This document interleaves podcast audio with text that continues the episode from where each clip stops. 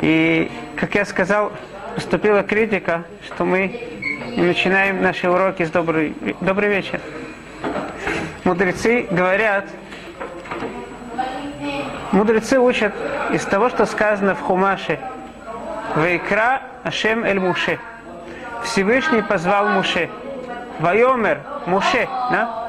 Всевышний прежде всего, когда он начал говорить с Муше, он не, не стал ему сразу говорить все аллахот, и как надо делать.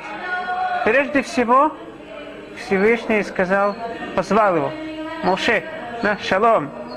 После этого он уже с ним разговаривал дальше. Из этого Гемора учит, что человек, когда хочет обратиться к своему товарищу, должен прежде всего назвать его по имени. Такая вещь интересная. Прежде всего сказать «Здравствуй, Вася! Как твои дела? Как твоя теща? Как твой зять? Как твои дети?» После этого уже можно переходить на, на, на те темы, которые обсуждаются. Так что, конечно, это важная вещь всегда начать всякую речь. Добрый вечер. И только после этого продолжить то, что, о чем хотели говорить. Итак, добрый вечер. Сегодня мы, без радошем, хотим поговорить о приказании Всевышнего Аврааму сделать бритмила, обрезание.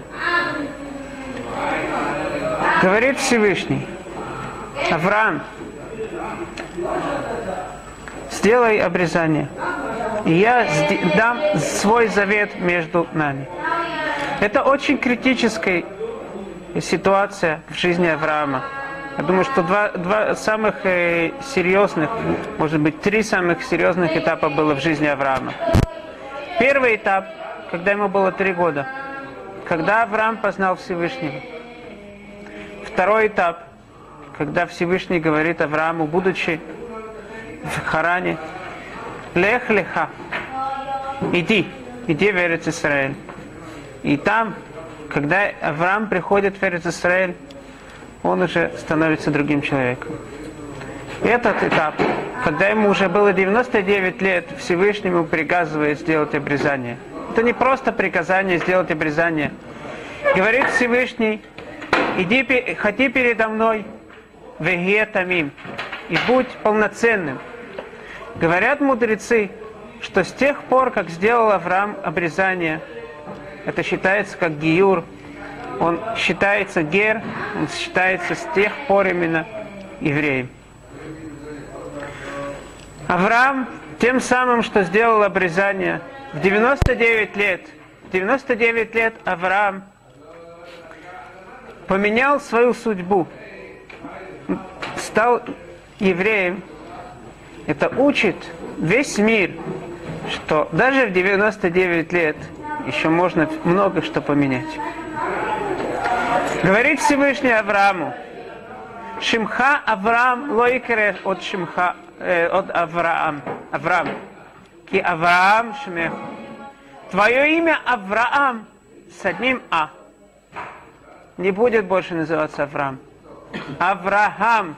Мы добавляем Хей. Всевышний добавил Аврааму от Хей. Букву Хей. Какая разница, как Авраам называется?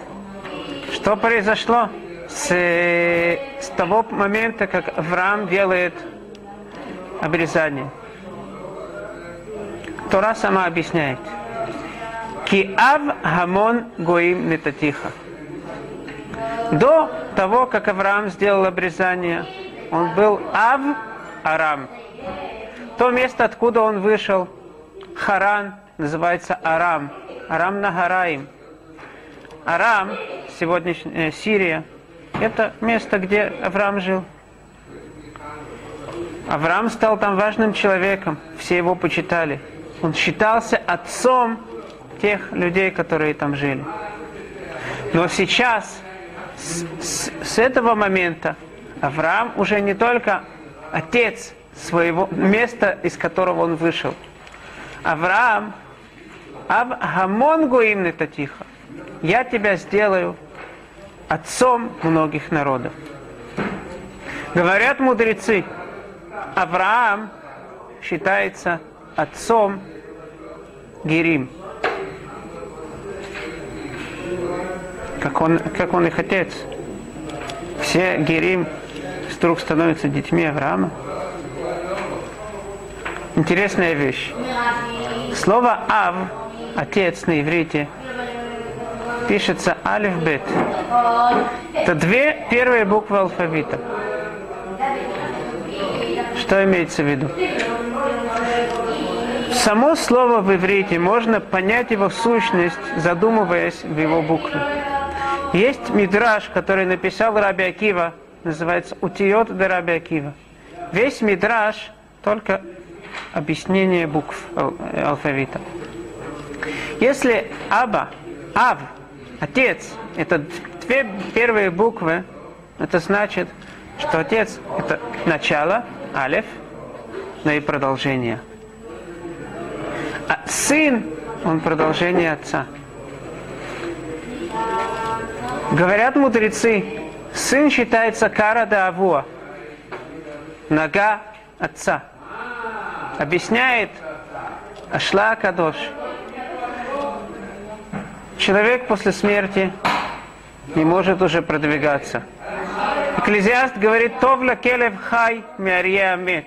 Лучше живому, живой собачке, чем мертвому э, льву. Живая собачка, она еще может что-то сделать. Может делать хорошие, действия, э, хорошие действия. Даже большой праведник, после того, как он умер, он уже ничего не может изменить. Но есть одна возможность, да, чтобы мертвый человек продолжал идти, продолжал и, и продвигался. Это путем своего сына. Поэтому сын, он называется нога отца. Кара Давуа. Итак, мы видим, что отец, его сын, сын, он продолжение отца. Но из этого мы можем понять, что не только сын, который считается сыном, да, биологический сын, а также тот человек, который получил от своего учителя дорогу, по которой идти, он тоже будет называться отцом.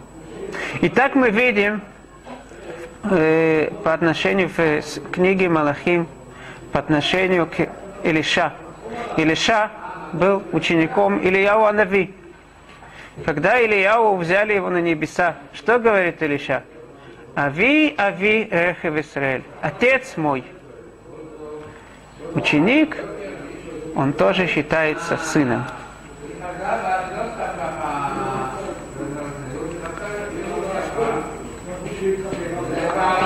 Если это так,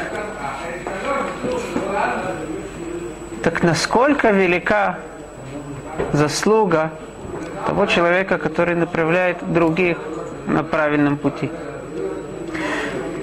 Показать это, может быть, разобрать глубже. Я хочу привести ситуацию, которая находится в Гимаре Масахат Бабам Ция. Дав Пея Мудалев. Рассказывает Гимара, Реби, Рабейну Акадош, который написал Мишнайот, как-то оказался в месте, где жил праведник по имени Раби Лазар Браби Шимон. Спрашивает Реби, знаете ли вы сына Раби Лазар Браби Шимона? Да, мы знаем. Он в очень тяжелой ситуации, в очень тяжелой духовной ситуации. То, что описывается в Гимаре, что происходило с ним, даже в нашу эпоху, это будет и диковиной для нас. На такой ступени находился сын Раби Лазар, Раби Шимона, большого праведника. Что же Реби сделал? Интересная вещь. Мы должны задуматься над тем, что Реби сделал. Это нас может многому научить, как на других влиять. Реби не накричал на его сына, Не сказал, ты не знаешь, кто твой дедушка, ты не знаешь, кто твой отец. Он даже ему не сказал, ты не знаешь, что если ты будешь учить Тору, как тебе лучше будет. Что он сделал? Он сказал, спросил его вопрос. Это не сказано в Гимре, я думаю, что примерно это так было. Сколько, сколько дней создавал Всевышний мир? Вопрос, который все дети знают. Какой ответ? Ответ тоже простой последовал. Все дети это учили. Семь дней сказано в Хумаше. Ой, какой ты умный. Шесть дней Всевышний творил мир. Седьмой он ничего не делал. Это духовное созидание. Ты понял, что это тоже считается частью созидания мира? Какой ты большой мудрец. Знаешь что? Иди со мной. А чем ты хочешь, чтобы я с тобой пошел? Что ты от меня хочешь? Я хочу тебя использовать. Что? Что? Я тебе скажу. У нас вместе не хватает равина. Умного. Давно я ищу равина. И вдруг я вижу такой мудрый человек. Я хочу, чтобы ты был в нашем месте равина. Где я найду еще такого умного человека? Да? Ну ладно. И вот они пошли, этот парень и Реби Рабейну Акадош, который настолько был мудр, он написал, смог написать все Мишнайот. Это большая мудрость была. И вот он берет этого парня, говорит, ты должен еще немножко подучиться, знать хорошо все Аллахот, и после этого будешь раввином. Но тебя уже, поскольку ты мудрый человек, мы тебя уже будем называть раввином. Сейчас. Ему сделали золотую корону, и он передал ему его учиться Раби Шимон бен Иси. Был такой мудрец, Раби Шимон бен Иси. Каждый день этот парень, несмотря на, да, его называют Реби, его корона золотая, каждый день говорил, домой хочу, в свой город. Через какой-то период времени остановил его Раби Шимон бен Иси и говорит, смотри, ты сейчас важный человек, ты раввин, у тебя золотая корона. Ты говоришь, ты хочешь идти домой? Значит, ты отказываешься от всего. Мы у тебя заберем все. Будешь простым человеком, иди. На этот он момент понял, что стоит перед ним. Он говорит, я клянусь, что не буду проситься никогда больше идти домой. С тех пор он стал серьезно учиться. Интересная вещь. Мы хотим на кого-то повлиять. Как мы обычно повлияем? Мы скажем, что перед тобой, посмотри, ты можешь быть умным человеком, у тебя будет почет. Но до того, как человек это попробовал, это не будет ему, э, к нему говорить, не будет говорить к его сердцу. Вначале дай ему попробовать те блага, которые ты предлагаешь. Пригласи его на субботу. Покажи, что такое суббота. Как действительно это красиво. Чтобы он почувствовал эту красоту. Только после этого ты можешь говорить, что стоит перед ним. Это то, что сделал Рэби сын Раби Лазара, его звали Раби Йоси, продолжал учиться во всю силу. Как-то он пошел на лекцию Реби Рабейну Акадош. У него возник вопрос. Реби, у меня вопрос. Рабейну Акадош замолчал. Говорит, я слышу голос Раби Лазарба Раби Шимон отца этого парня. Настолько его голос был похож. Он увидел, да, ему говорят, это его сын. Что на это Реби сказал? Он сказал посук из книги Мишлей, книги притч, который написал царь Соломон.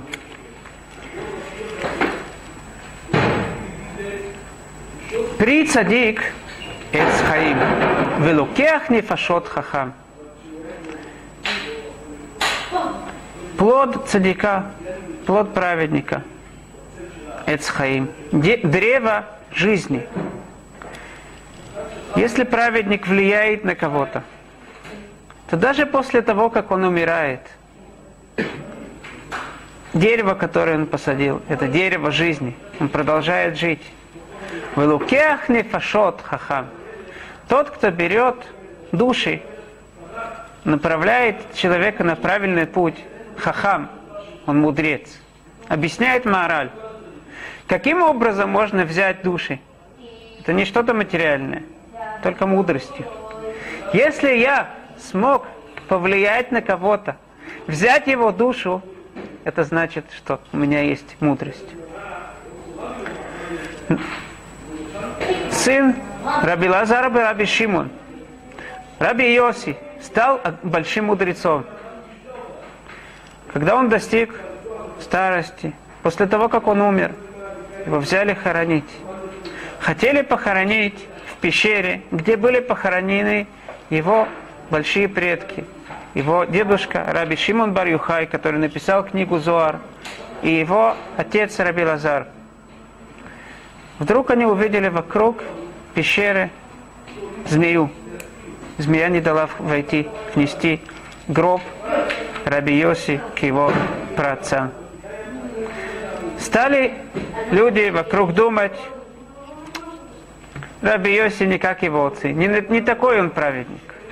И вдруг вышел голос небес и говорит, нету разницы между ним и его отцами. Почему он не заходит в эту пещеру? Потому что он никогда в ней не был. Ему не, он не чувствовал тяжести быва, пребывания в этой пещере. Поэтому его не впускаем. Какая огромная вещь. Человек, который был на самой низкой ступени, есть возможность его настолько поднять. Давайте объясним, чтобы понять хорошо, что же это были его за праотцы, Раби Шимон и Раби Лазар. Я хочу привести то, что в Гимере рассказывается о них и их связи с этой пещерой. В Гимере в Масахат Шаббат Дафламид Гимель Амудбет рассказывается, что Раби Шимон Бар Юхай. Это его внук был, да, Раби Юси. Раби Шимон Бар Юхай в присутствии Раби Юда и Раби Йоси. Они разговаривали о римском правительстве. Насколько римское правительство но хорошее по отношению к евреям. Что сказал Раби, Раби Йоси, Раби Юда? Раби Юда сказал, они хороши по отношению к нам. Они, все, что они делают, все для нас. У евреев есть много выгоды от того, что другие народы делают. Если бы не изобрели видеокамеру, если бы не изобрели компьютер, интернет, невозможно было бы наши уроки э, записывать, и чтобы другие люди смотрели. Все, что изобретают народы, все это хорошо для нас. Так утверждал Раби Иуда. Но Раби Шимон не смотрит на сами действия. Раби Шимон всегда смотрит на намерение. Поэтому сказал Раби Шимон, нет, все, что они делают, они делают для себя. Был среди них человек по имени Иуда Бенгерим. Иуда Бенгерим вышел и рассказал это другим людям. А те рассказали другим. И так это дошло до римского правительства. Когда они, римское правительство услышало об этом, сказало так. Раби Юда так хорошо нас говорил, мы его сделаем большим человеком. Раби Йоси молчал, пусть идет в, в Сибирь, да? Его отослали в Ципори. Мне кажется, что это получше, чем Сибирь была. Сегодня это курортный город. А Раби Шимон, его надо убить. Потому что он плохие вещи говорит. Раби Шимон сбежал. И он скрывался в пещере. 12 лет вместе со своим сыном. Всевышний ему сделал чудо.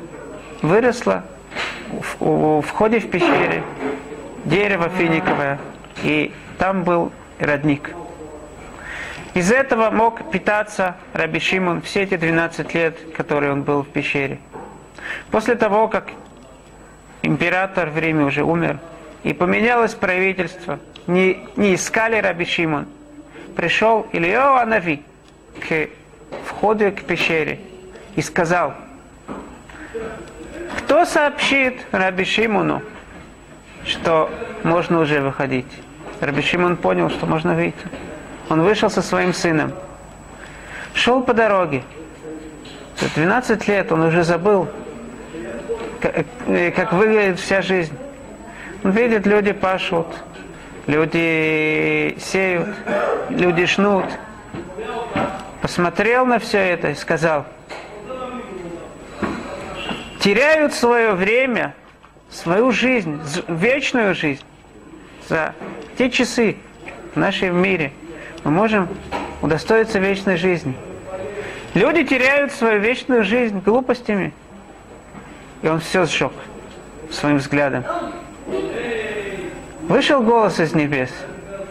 Говорит, ты хочешь спалить весь мой мир? Возвращайся в пещеру.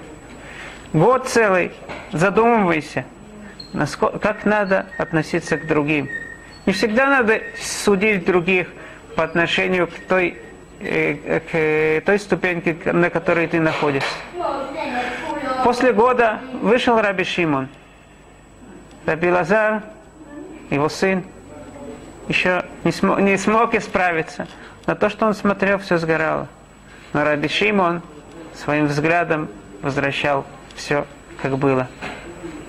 Сказал Раби Шимон, достаточно миру тебя и меня.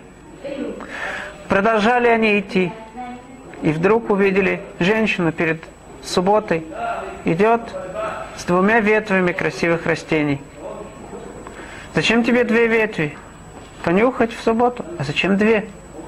Один э, напротив Шамор, и один, одна ветвь напротив Захор.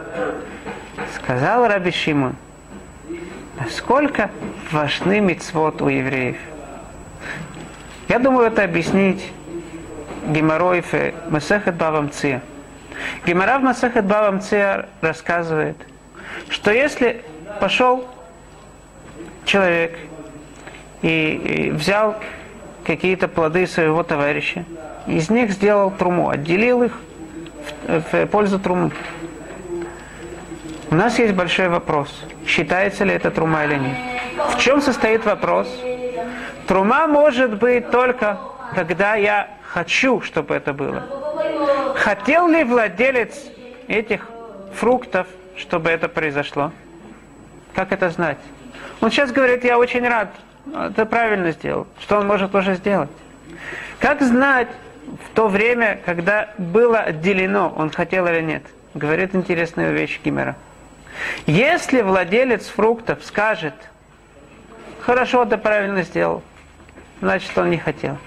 Но если он скажет, молодец, почему ты взял так мало, если он захочет добавить, это доказательство в том, что он хочет. Когда евреи берут ветку понюхать в субботу, есть мецва, одна ветка, есть мецва, выполняют мецву. Но если есть добавление, она добавляет от себя, это показывает, что не просто мы делаем мицвод, потому что так надо, а потому что мы любим эти мицвод. Тем самым можно уже понять, что все, что делается в этом мире, все, что евреи делают, даже они пахают, жнут, все это не просто само для себя, все это для мицвод. И те, это может быть уже оправданием всех их действий. Тем самым они успокоились. Это ситуация, которая происходила с Раби Шимон и Раби Лазар. После того, как Раби Шимон умер, он был похоронен в этой пещере. По отношению к Раби Лазару его сына, рассказывает Гимара, что Раби Лазар просил у своей жены, после моей смерти, пожалуйста, не, не отдавай меня хранить. Он опасался, что мудрецы скажут, Раби Лазар не был таким праведником, как его папа. Оставь меня на крыше. Не, не на самой крыше, у них был э, под крышей такой, как это, чердак. чердак такой. Оставь меня там. И все увидят, в течение 22 лет ничего не произошло с его телом. Кроме одного момента. Как-то его жена увидела, что из уха вышел червяк. Жена испугалась, может быть, начал разлагаться. Во сне она увидела Раби Лазара. Раби Лазар говорит, не волнуйся, все нормально, я не начал разлагаться. Что же произошло? Я, это наказание мне. Он услышал когда-то, о ком-то говорили, о важном человеке, говорили некрасиво. И он недостаточно отстаивал его. Честь – это ему наказание за это. Но это единственное наказание. И он остался 22 года в таком, в таком положении. После этого мудрецы увидели во сне Раби Шимона. Говорит Раби Шимон, до каких пор мой сын не придет ко мне? Тогда мудрецы сказали, надо взять тело Раби Илазара и похоронить его в пещере вместе с отцом. Когда хоронили Раби Лазара, увидели змею вокруг пещеры. Сказали, змея, змея, открой свой рот. Она, она держала свой хвост в, в, в, в своем рту. Сказали, открой свой рот, дай нам войти. Дай войти сыну к своему отцу. И змея дала это сделать. Посмотрите, какие большие праведники были Раби Шимон и Раби Лазар бы Раби Шимон. Если это так, так Раби Йоси, когда вышел голос с небес и сказал, что он на такой же ступеньке находится, как его праотцы, как его дедушка, как его отец, можно представить, из самого низкой ситуации он взошел на какую ступеньку. Тем самым мы поймем, насколько большие плоды были у Иси, у Раби Шимон бен Иси, который его воспитал, его поменял. И продолжает Гимара и говорит, что каждый человек, который делает, направляет своего товарища на правильный путь, в конце концов, в будущем мире, Юшев Баишива Шельмала, его, ему дают войти в самые высокие места на духовном уровне. Я думаю, что это не так тяжело. Каждое небольшое слово может повлиять на другого человека. Мы даже не, не, не, никогда не можем знать, что повлияет, что не повлияет. Я сам, э, у меня с Равицкак Зильбер, никогда я с ним не беседовал, ни о чем не разговаривал. Но то, что я пошел в Ешиву и стал учить Тору, это было благодаря ему. Как это было? Я был как-то на Симхат Бета Шиева, которая сделала Ишиват Турат Хаим. Там был Равицкак Зильбер. Он сказал следующую вещь. Подумайте, каждое слово Торы, оно напротив оно считается как все мецвод. Если мы возьмем какое-то э, какой-то мишнает, какие-то вещи, будет человек идти по дороге их учить устно, сколько у него будет награды. Я решил, почему бы нет. Стал изучать перке, а вот. Моше кибель Тура Мисинаем, Саравли Ушуа, Виушоли Скиним, Скиним Незвим. И тем образом когда я изучал и экономику, другие предметы, мне было очень тяжело, если я привык, что каждое слово это настолько важно. Так, как жалко, что в это, в это время я могу тоже продолжать учить Тору. В конце концов, Всевышний мне помог, и я стал изучать Тору. И все все это в, в, в, в чью заслугу? Равицхак Он даже не знал, мне всегда говорили, подойди к нему, когда он еще был жив, скажи ему. Я, к сожалению, это не сделал. Но, наверное, он уже в будущем мире знает, что его заслуги. И надеюсь, что мы тоже, нас Всевышний удостоит многих направить по